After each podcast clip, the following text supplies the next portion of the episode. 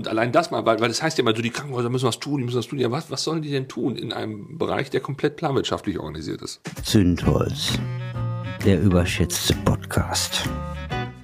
Produziert von Marc Raschke und Lisa Müller, die Direktorin. Sie stehen in der Kritik sind eigentlich auch inzwischen mit dem Rücken zur Wand und doch sollen sie gestaltet werden. Krankenhäuser in Deutschland haben so richtig eine Lobby eigentlich nicht und dann gibt es da auch noch Geschäftsführer.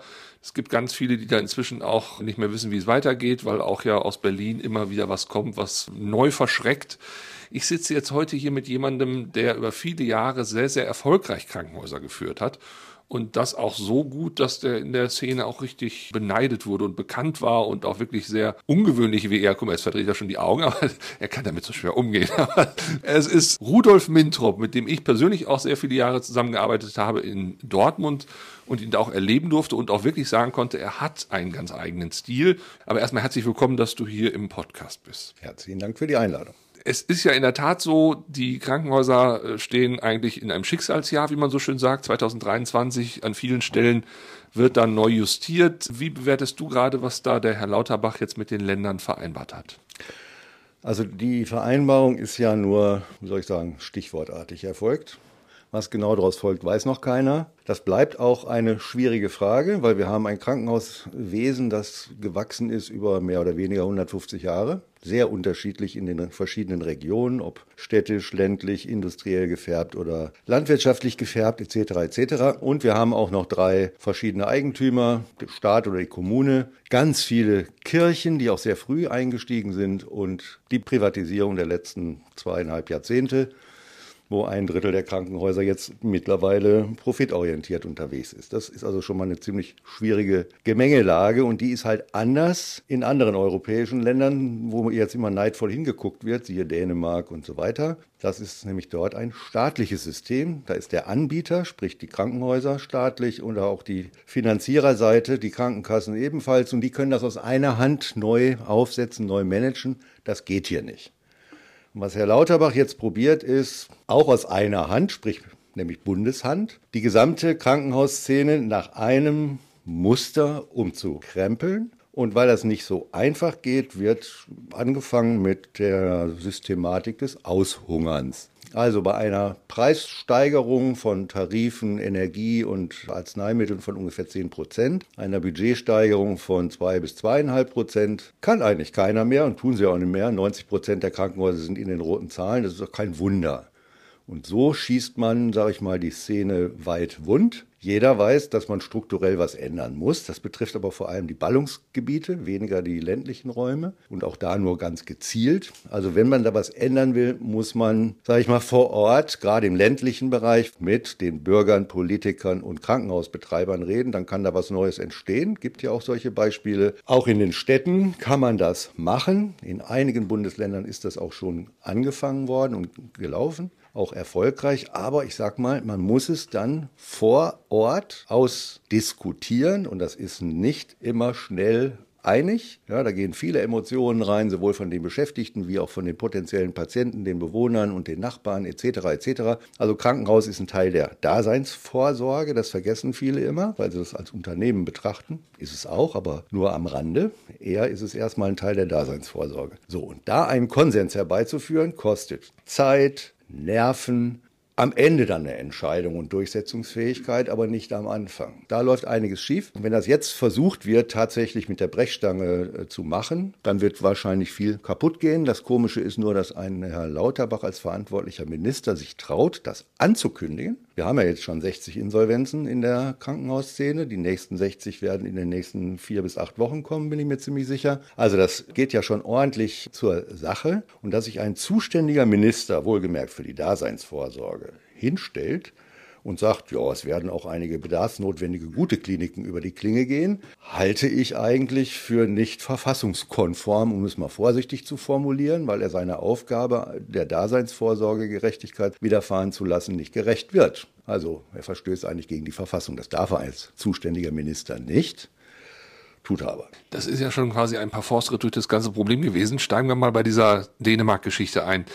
Die haben es ja wirklich geschafft. 90 Krankenhäuser hatten sie vorher, jetzt haben sie 30 die haben es ja, obwohl es eben staatlich geklappt hat, dann doch auch mit Biegen und Brechen nur wirklich umsetzen können, weil auch da natürlich der Konflikt mit der Bevölkerung groß war. Ne, ich höre jetzt auch viele Autobahnzufahrten zu diesen Megakrankenhäusern sind auch inzwischen weltberühmt, dass an jedem Parkplatz quasi ein Kind zur Welt gekommen ist, weil man es doch nicht richtig geschafft hat. Also sprich, die haben eigentlich auch die gleichen Probleme, über die wir hier reden, aber irgendwie haben die die ja dann besser gelöst, anders gelöst oder haben die einfach wirklich nur mit der großen Kelle einmal gesagt, wir machen das jetzt und fertig? Oder ist man da moderativer in den Prozess eingestiegen? Also erstens ist es ein Prozess, der hat länger als zehn Jahre gedauert, eher 20 geschätzt. Zweitens ist es ein Prozess, wo man natürlich auch den ambulanten Teil und den Notfallanteil über, sag ich mal, bodengebundene Rettungsmittel, wie man so schön sagt, also Notarztwagen, aber eben auch Helikopter und so weiter, vorbereiten muss. Äh, man darf dabei nicht vergessen, Dänemark ist ein kleines Land, acht Millionen Einwohner, ist so groß wie Niedersachsen. Wir reden über ein Land, was zehnmal so viele Einwohner hat und auch von der Struktur her völlig anders aufgebaut ist. Und der dritte Teil ist, was die in Dänemark ebenfalls machen können und auch gemacht haben, ist natürlich den gesamten ambulanten Teil neu zu strukturieren. Ja, und alle diese Übergangsformen, die bei uns permanent, ich würde mal sagen seit 30, 40 Jahren nur diskutiert werden, und nicht vorwärts kommen, diese Verbindung ambulant, stationär und Reha und so weiter, das können die gestalten, vor Ort dann auch. Dass dabei immer heftige Diskussionen und Emotionen und so weiter aufpoppen, das werden wir überall erleben, egal in welchem Land. Ja, es gibt ja schon seit Jahren Diskussionen, dass wir in Deutschland eigentlich mit 500 bis, ja manchmal sogar auch bis 1000 Kliniken weniger auskommen können. Die Bertelsmann-Studie hat ja, glaube ich, sogar mal gesagt, nur noch 600. Ne? Wir haben aktuell knapp 2000. Ist das richtig zu Ende gedacht oder einfach nur am grünen Tisch und wird eh nicht umsetzbar sein? Die Zahl ist mir völlig egal. Ich halte 600 diese Zahl für provokant äh, und so war sie auch gedacht. Ja, also das Ganze auf ein Drittel runterzufahren, das ist dann auch Murks.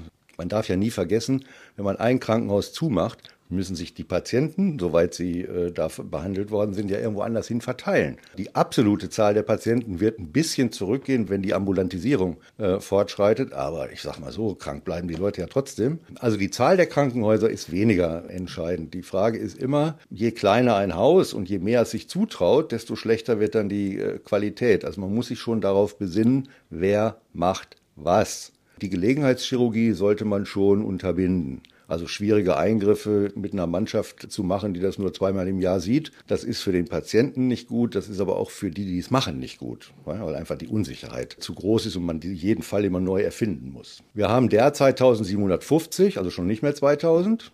Die ganz kleinen Kliniken, also 50, 100 Bettenkliniken, die noch allgemeinen Versorgungsauftrag haben, die könnte man, sag ich mal, gefahrlos zumachen. Das kann nicht mehr gut sein. Die anderen Kliniken, die klein sind, aber spezialisiert sind, so eine Orthopädieklinik, äh, Fachklinik auf dem Land oder so, spielt überhaupt keine Rolle. Also ob die läuft oder nicht läuft, das ist wie eine Abteilungsverlegung innerhalb des Hauses. Das ändert an der Versorgungsstruktur überhaupt nichts. Das Dritte ist aber trägerübergreifend. Das ist ja das Problem, vor allem in den Ballungsräumen, dann zu gemeinsamen Konzepten zu kommen und bitteschön ein paar Milliarden auf den Tisch zu packen, weil das Ganze muss dann ja auch, wenn man Konzentrationsprozesse haben will, gebaut werden, damit die Zentralisierung klappt. Was soll man sonst zu so einem Podcast sagen? Fällt mir eigentlich überhaupt nichts zu ein. Themen sind auch immer die gleichen. Also alles in allem, das wird, wenn es mal kommt, die Versorgung verbessern, wenn man keine Lücken reißt. Aber man sollte sich gleich darauf einstellen, das dauert fünf bis zehn Jahre. Und deswegen passt das mit dieser derzeitigen Konsolidierungsstrategie, also überhaupt kein Geld mehr ins System zu lassen und alle, wie soll ich sagen, in die Schulden zu treiben, passt das nicht zusammen. Wir werden das nicht in den nächsten ein, zwei Jahren um, umstellen können. Das geht gar nicht. Darf ich auch mal was fragen? Ja. Gibst du mir dann das Mikrofon? Sehr auf? gerne. Also bei der Diskussion, ich bin ja Laie. Aber das Erste ist, ich habe ja 35 Jahre das mitverfolgt ist die Diskussion um die Mindestmengen. Es ist doch ganz klar, je größer die Menge an einem bestimmten spezialisierten Eingriff, desto besser ist die Qualität.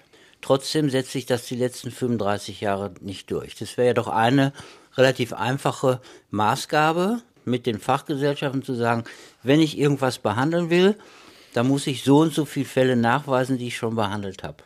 Das ist das Erste. Zweitens hast du eben gesagt, in Dänemark ist alles verstaatlicht warum brauchen wir unterschiedliche Trägersysteme? Und das Dritte ist, könnte man nicht einfach vom Gesetzgeberseite sagen, zumindest die privaten Krankenhäuser, die auf Rendite arbeiten und die Rendite abführen aus dem Gesundheitswesen raus, die werden einfach verboten. Das wären die drei Sachen.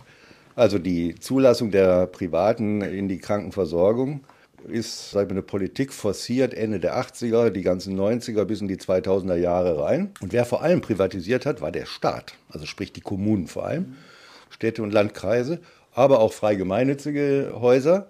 Sie haben das im Wesentlichen deswegen getan, weil sie keine Lust mehr hatten zu investieren. Ja, also Investitionsstau, den haben sie privatisiert und dafür auch satte Gewinne zugelassen. Man kann die nicht verbieten, man hat sie ja selber geschaffen. Ja? Zweiter Punkt ist, die ganze Daseinsvorsorge, interessanterweise in den vor allem industriellen Ballungsräumen, ist entstanden und betrieben worden, vorwärts getrieben worden durch die Kirchen. Katholische und evangelische Kirchen. Das waren nämlich ursprünglich Missionsstationen ja, und dann erst Krankenhäuser. Und das ist auch deren Selbstverständnis gewesen. Und das ist 150 Jahre her. Interessanterweise sind die meisten kirchlichen Krankenhäuser im Ruhrgebiet und die meisten kommunalen Krankenhäuser in Bayern, obwohl es jeder anders erwarten würde, ist aber so. Ja, weil in Bayern, ländlich geprägt, damals noch, musste sich der Staat kümmern, weil sonst keiner da war. Ja? Während umgekehrt diese riesen aufschießende Bevölkerungsgruppen im Ruhrgebiet, da kam kein Staat mehr hinterher, haben sich die Kirchen gekümmert, um natürlich auch ihre Gläubigen bei der Stange zu halten. Also ich will damit nur darauf hinweisen, wir haben ein gewachsenes System. 150 Jahre Geschichte ist da drin. Ja, und das kriegt man nicht übers Knie gebrochen, wie man es gerne hätte, sondern nur, wie alle Akteure bereit sind, aufeinander zuzugehen und was Neues zu vereinbaren. Also das ist das Problem. Und das andere, das sind so Regelungsmechanismen, Mindestmengen, Strukturvoraussetzungen, diese ganzen Leistungsgruppen, Leistungsbereiche, die jetzt wieder in der Diskussion sind um, sage ich mal, Daumenschrauben in das System reinzubringen, damit nicht mehr jeder alles machen kann und machen soll und dann auch darf. Aber das sind Daumenschrauben, die man andreht. Alles andere wäre Enteignung. Und das kann kein Staat bezahlen. Ich bleibe nochmal bei den Daumenschrauben. Also warum Daumenschrauben? Das ist ja ein Qualitätsparameter. Ich muss, um irgendwas zu machen, trainieren. Das wird natürlich eine Daumenschraube bei denen, die nur dummes Zeug machen. Also ich komme ja aus einem Gebiet, wo überwiegend dummes Zeug gemacht wird, weil eben keiner spezialisiert ist. Es muss doch möglich sein, solche Qualitätsparameter irgendwie einzuführen. Das Problem ist, die müssen äh, rechtlich halten. Und die ersten Mindestmengen, die eingeführt worden sind, sind durch die Gerichte ad absurdum geführt worden, weil nämlich kein Nachweis möglich war, dass das eine mit dem anderen zusammenhängt. Man denkt sich das immer, die Menge erhöht die Qualität. Das mag bei einigen Sachen stimmen und bei anderen ist es nicht nachweisbar. Und genau das ist das Problem. Die Evidenz in der Medizin ist nicht so hoch, wie man denkt. Das fängt ja auch schon damit an, dass, glaube ich, in der Medizin allein schon drei Qualitätsbegriffe vorherrschen. Das eine die Strukturqualität, das die Prozessqualität und die Ergebnisqualität. Und in, also zwei Dinge können übereinstimmen, Struktur und Prozessqualität aber trotzdem ist die Ergebnisqualität dann nicht geeignet. Es ist noch schlimmer. Wenn die Ergebnisqualität zu gut ist, dann würde ich eher Körperverletzung vermuten, weil Leute behandelt werden oder operiert werden, wo das gar nicht erforderlich ist und dementsprechend nur gute Risiken gezählt werden. Also da bin ich sehr vorsichtig mit der Ergebnisqualität. Ja. Wenn man sich das alles jetzt anguckt, und das sind ja wirklich, also man möchte nicht in der Haut von Herrn Lauterbach stecken oder von den Kollegen in den Ländern, aber da gibt's ja noch diese Instanz der Geschäftsführer in den Krankenhäusern. Du bist das jetzt ja jahrelang, jahrzehntelang gewesen und auch ziemlich erfolgreich, muss man sagen. Überall da, wo du warst, hast du wirklich die Häuser auch drehen können also einerseits hat man ja schon irgendwie eine gewisse Macht in dieser Position, aber gleichzeitig ist man auch irgendwie so ein bisschen passiver Spielball von übermächtigen politischen Entscheidungen. Wie siehst du diese Rolle des Geschäftsführers, der da heute, also du bist es jetzt ja nicht mehr, du bist jetzt äh, berentet. Ne? Würdest du heute noch mal in so ein Krankenhaus einsteigen und hättest du noch mal Bock, das mitzumachen? Also in diesem Jahr sicher nicht. Die Position eines Geschäftsführers im Krankenhaus kann man vielleicht so zwischen Hammer und Amboss beschreiben. Also von oben gibt's was drauf und von unten kommt was hoch.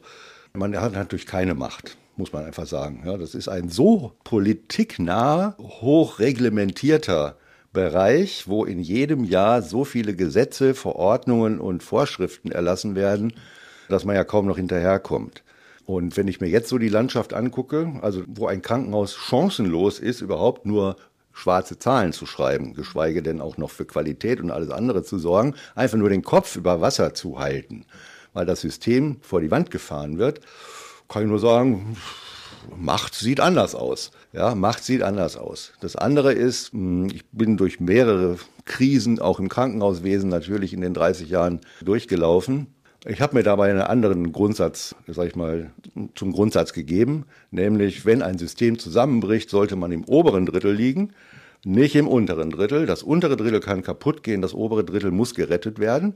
Also muss man zeitlich so steuern, dass man sanft fällt und obendrauf, weil bis dahin muss der Gesetzgeber an dem System wieder was gedreht haben, weil wir haben ein System, das vergessen viele immer wieder, aber wir haben ein System der Daseinsvorsorge.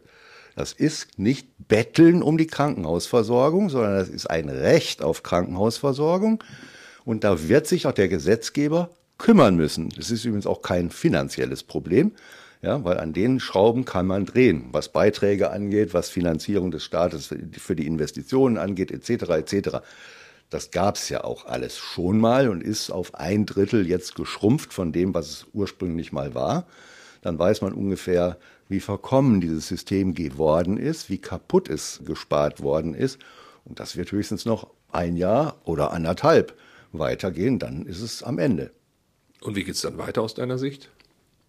Also dann wird es erst einmal das sogenannte Vorschaltgesetz geben müssen, ja, dass man Häuser, die man noch strukturieren will, erstmal mit dem Kopf wieder über Wasser bekommt, damit sie durchhalten und man mit denen überhaupt noch weiterarbeiten kann. Kann man das schon so definieren? Das geht gar nicht. Nein, natürlich nicht. Das, das ist ja das Problem, wenn ich mit Bundesgesetzen arbeite, dann kann ich auf Landes- und kommunaler Ebene überhaupt nicht mehr wissen, wer noch was wo ja, und das Komische ist ja, ein Herr Lauterbach hat ehrgeizige Ziele, aber nicht einmal eine, eine Modellrechnung, welches Krankenhaus wie betroffen äh, und wie danach die Landschaft aussieht. Nicht mal dieses Modell gibt es.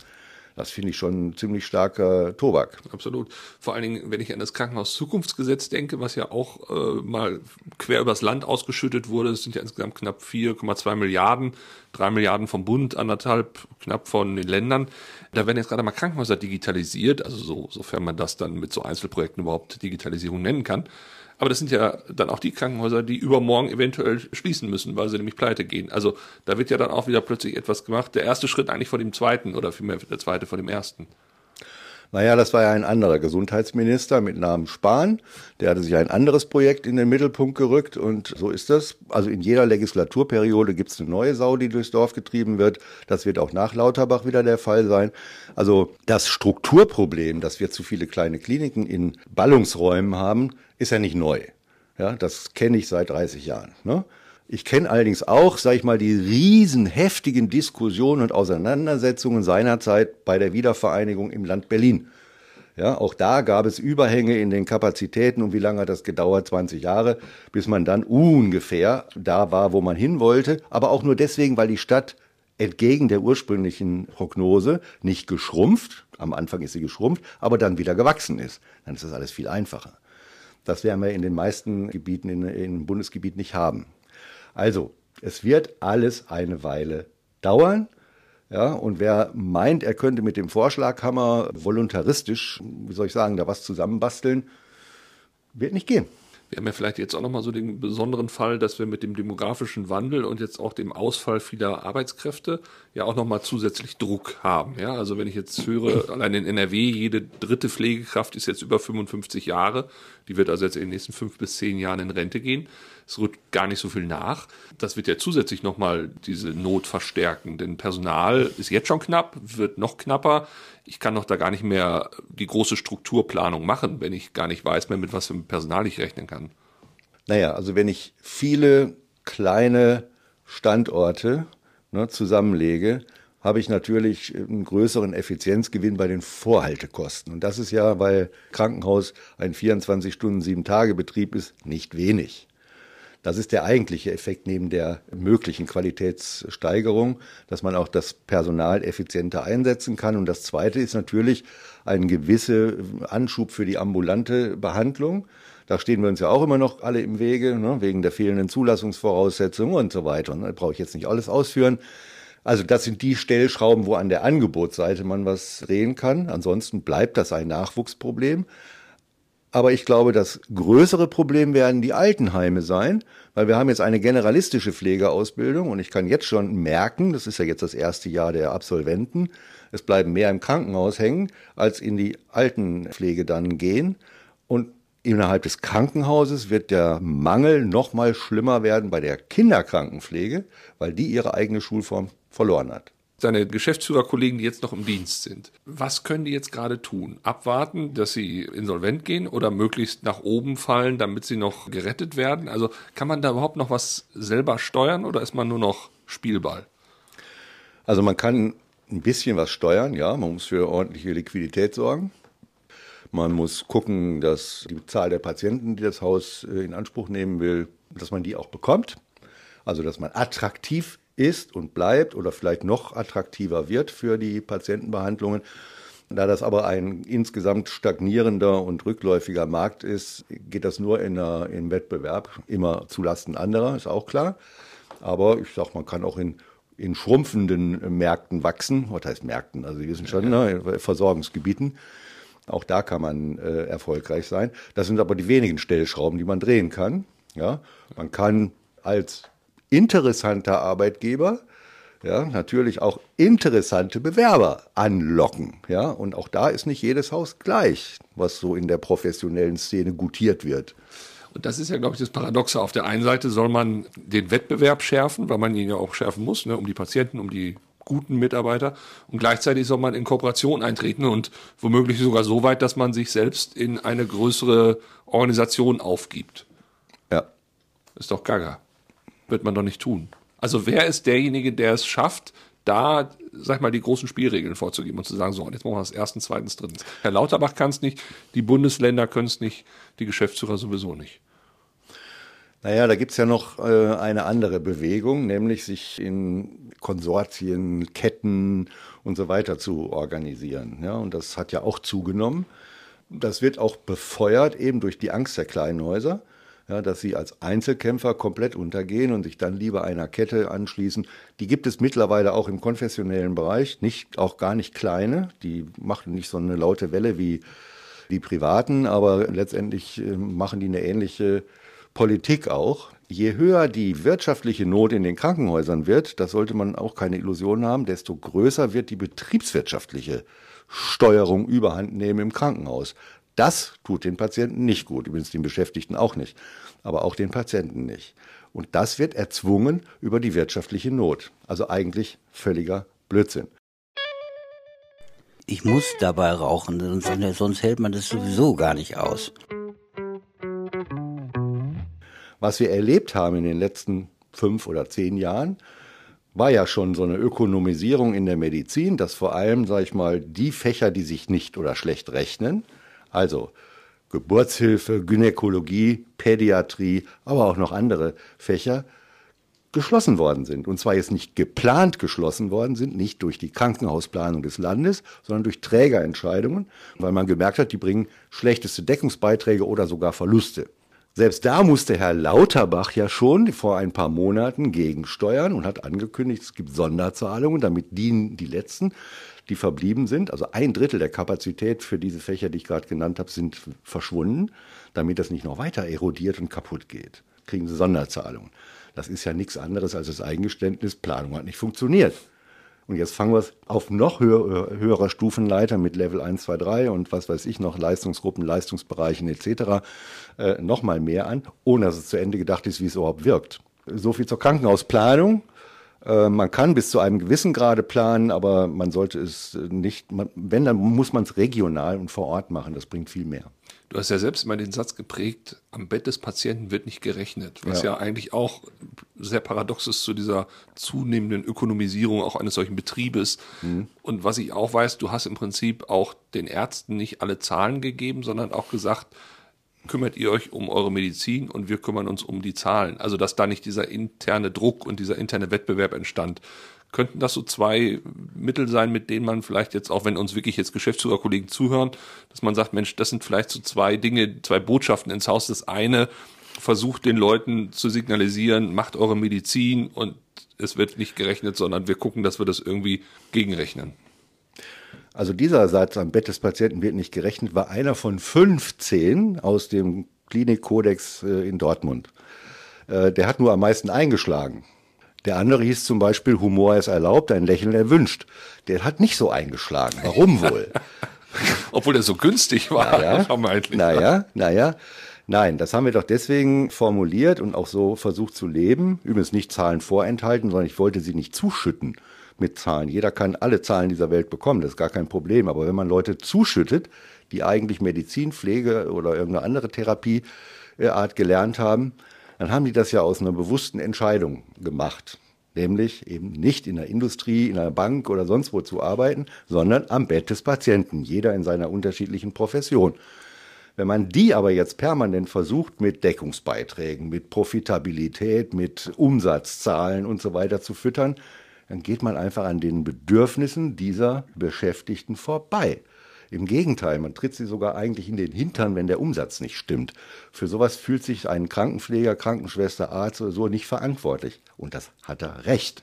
Das soll er ja auch gar nicht. Er soll seine Arbeit gut machen oder ihre Arbeit gut machen. Das ist in Ordnung. Und dann kümmern wir uns um den Rest. Und dieser eine Satz hat deswegen so eingeschlagen, weil dann haben wir diese Sorte betriebswirtschaftliche Verantwortung dem am Patienten arbeitenden Personal weggenommen und nur gesagt, ein Krankenhaus dieser Größenordnung und so weiter geht als Gesamtkunstwerk erfolgreich durch die Tür und jeder macht seine gute Arbeit und fertig.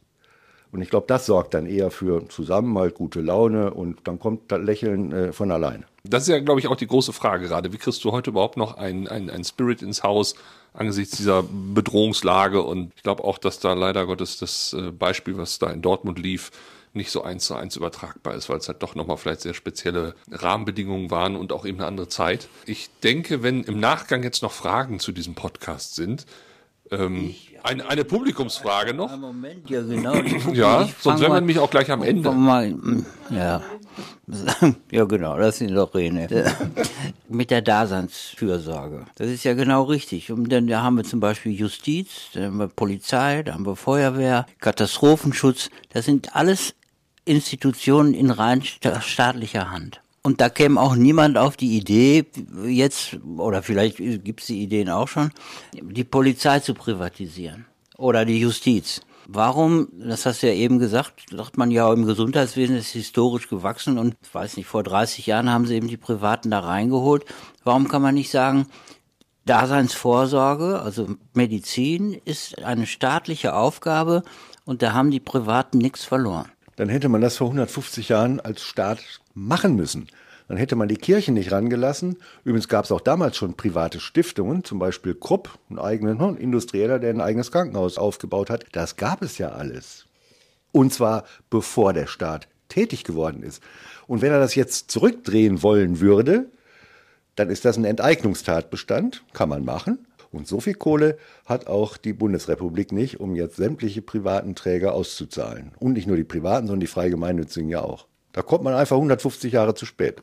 Wenn ich jetzt sage, ja, und vor 150 Jahren hat der Krupp gesagt, ich habe jetzt gerne eine, eine Werkspolizei, die kann er ja haben, und die dehne ich jetzt aus über Essen. Und dann schaffe ich mir eine Privatarmee an. Wenn das vor 150 Jahren so gewesen ist, kann man doch nicht heute sagen, ja, weil die das gemacht haben, dann müssen wir das jetzt akzeptieren. Also Daseinsvorsorge ist eine staatliche Aufgabe, das stimmt, steht auch so im Grundgesetz, ist aber delegationsfähig. Also die Kommune, die das eigentlich als Sicherstellungsauftrag hat für den stationären Bereich, kann das delegieren. Und die delegiert das regelmäßig an die vorhandenen Krankenhausträger. Also insofern ist es eine staatliche Aufgabe. Wenn die dann alle pleite gehen oder ihr Versorgungsauftrag zurückgeben, muss der Staat das übernehmen. Dann hat er aber auch kein, keine Gefahr der Enteignung. Wenn die das aber selber betreiben wollen, und er will das abkaufen, dann wird es teuer. Noch eine Frage aus dem Publikum? Nein. Chancenlos. Chancenlos, ja. 150 Jahre zu spät habe ich mir mitgenommen. Ja. Also das ist, das ist äh, der depressive Teil, der depressive Abschluss dieses Podcasts. Aber realistisch. Realistisch, ja genau, realistisch. Gibt es denn irgendein System, irgendein Land, wo das Gesundheitssystem besser funktioniert als hier bei uns?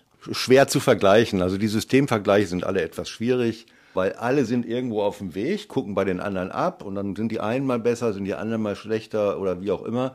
Im Großen und Ganzen gibt es ein Nord-Süd-Gefälle. Die skandinavischen Länder sind im Allgemeinen äh, fitter und äh, der NHS in Großbritannien war mal top und spitze und ist jetzt völlig runtergespart und kaputt gemacht worden. Das war übrigens ein wunderbares Beispiel einer rein staatlichen Initiative nach dem Zweiten Weltkrieg.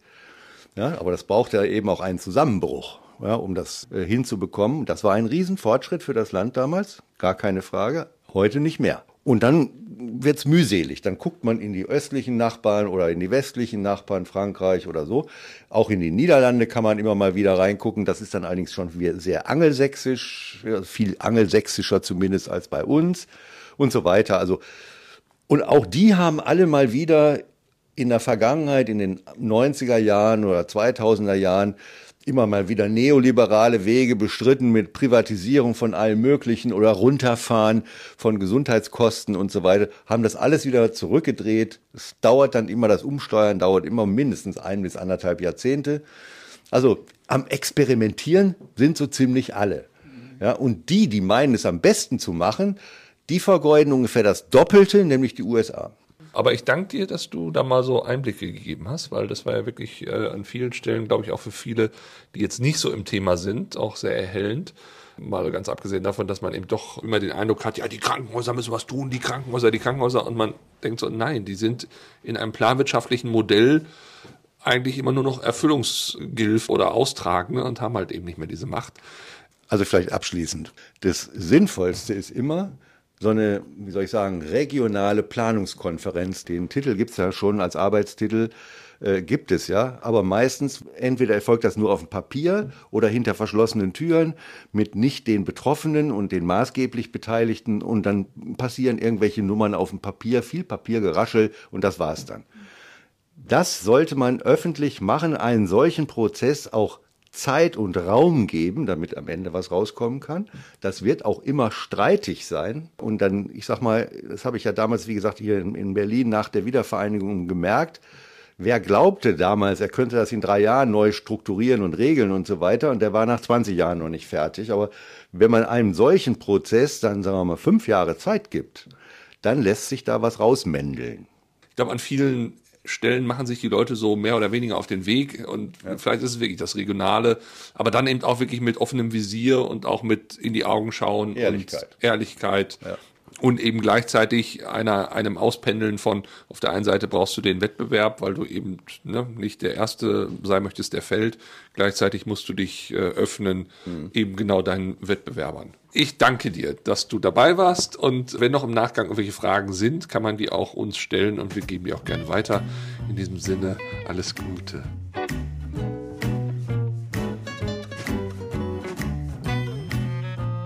Zündholz der überschätzte Podcast. Titel gesprochen von Dr. Alexander Risse. Produziert von Marc Raschke und Lisa Müller, die Direktorin. Tja, es war wieder sehr lang. Tut mir leid.